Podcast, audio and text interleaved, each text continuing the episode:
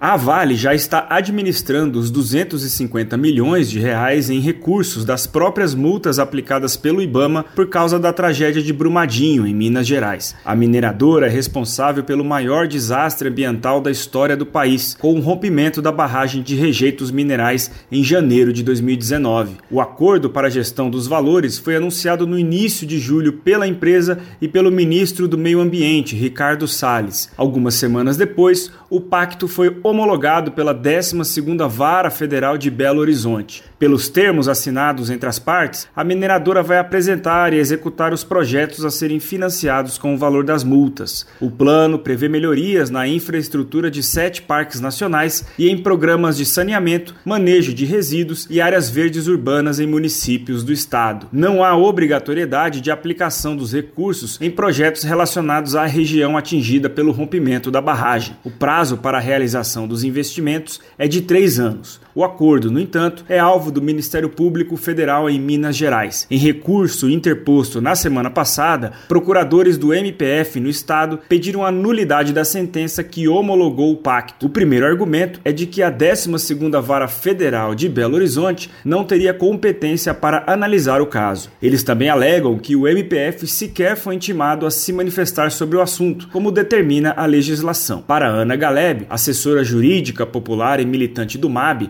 o movimento dos atingidos por barragens, houve um movimento claro para favorecer a Vale. Um dos desses problemas é justamente a escolha do juízo da 12ª Vara Federal, tendo em vista que as decisões que vêm sendo dadas no processo do Rio Doce, elas têm beneficiado mais as empresas do que os atingidos do processo de reparação em si para que os objetivos desse acordo fossem aceitos e homologados por um juízo sem que houvesse nenhuma contestação, né? Que esses objetivos são justamente conceder a Vale poderes de gestão e de polícia nas unidades de conservação do, em territórios que são de interesse da própria mineradora, né? Tem interesse econômico por trás disso.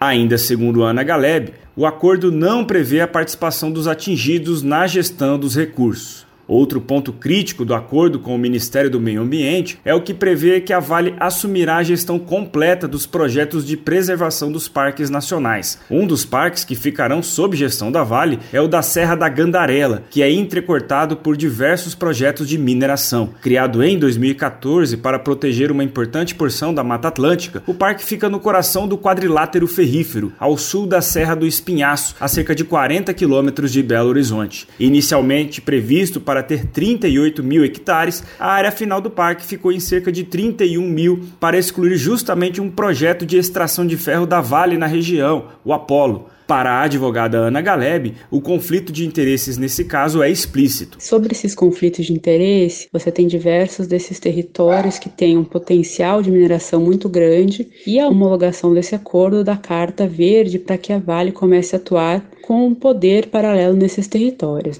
O Brasil de fato procurou a Vale para comentar sobre os eventuais conflitos de interesse da companhia na gestão de projetos de conservação ambiental em Minas. A reportagem também pediu um posicionamento sobre o recurso apresentado pelo MPF para suspender os efeitos do acordo, mas a empresa não respondeu. IBAMA e ICMBio também foram procurados, mas se limitaram a informar que as informações disponíveis sobre o caso já foram divulgados nos canais oficiais do governo federal. De Brasília, da Rádio Brasil de Fato, Pedro Rafael Vilela.